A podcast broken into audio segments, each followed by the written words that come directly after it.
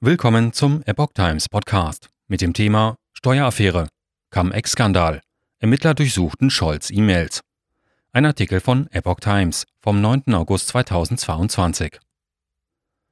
Die Ermittlungen zu den illegalen Cum-Ex-Geschäften von Banken und möglichen Begünstigten ziehen immer weitere Kreise und haben nun auch die politische Spitze der Republik erreicht.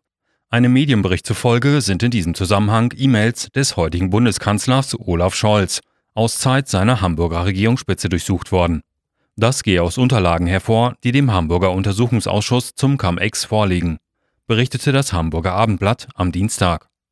Demnach erließ das Amtsgericht Köln am 30. März 2022 einen Durchsuchungsbeschluss für das Postfach olafscholz.sk.hamburg.de, Scholz offizielles Postfach in seiner Zeit als erster Bürgermeister. Dem Bericht zufolge wurden laut dem Gerichtsbeschluss anschließend E-Mails, Kalendereinträge und Anhänge aus diesem Postfach seit dem 1. Januar 2015 bei einem IT-Dienstleister durchsucht. Scholz war bis März 2018 erster Bürgermeister von Hamburg. Es sei bei der Durchsuchung um die Frage gegangen, ob und wie von der Politik Einfluss auf die im November 2016 getroffene Entscheidung genommen wurde, auf eine Steuerrückforderung von 47 Millionen Euro gegen die Warburg Bank im Kontext von Cum-Ex-Geschäften zu verzichten, schrieb das Abendblatt weiter. In dem Gerichtsbeschluss werde auch auf Treffen von Scholz mit dem damaligen Warburg-Chef Christian Olearius Bezug genommen. Scholz E-Mails durchsucht, Regierungssprecher weiß nichts davon.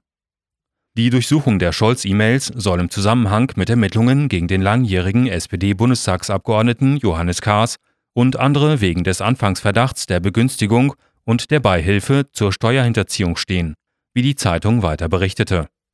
Bei Kaas, der sich für Warburg eingesetzt haben soll, waren Medienberichten zufolge im Zuge von Durchsuchungen etwa 200.000 Euro in Bar in einem Bankschließfach gefunden worden.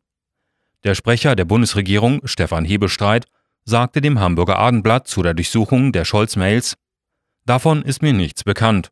Es gibt auch nichts zu verbergen. Am 19. August muss Bundeskanzler Olaf Scholz erneut vor dem Untersuchungsausschuss in Hamburg aussagen.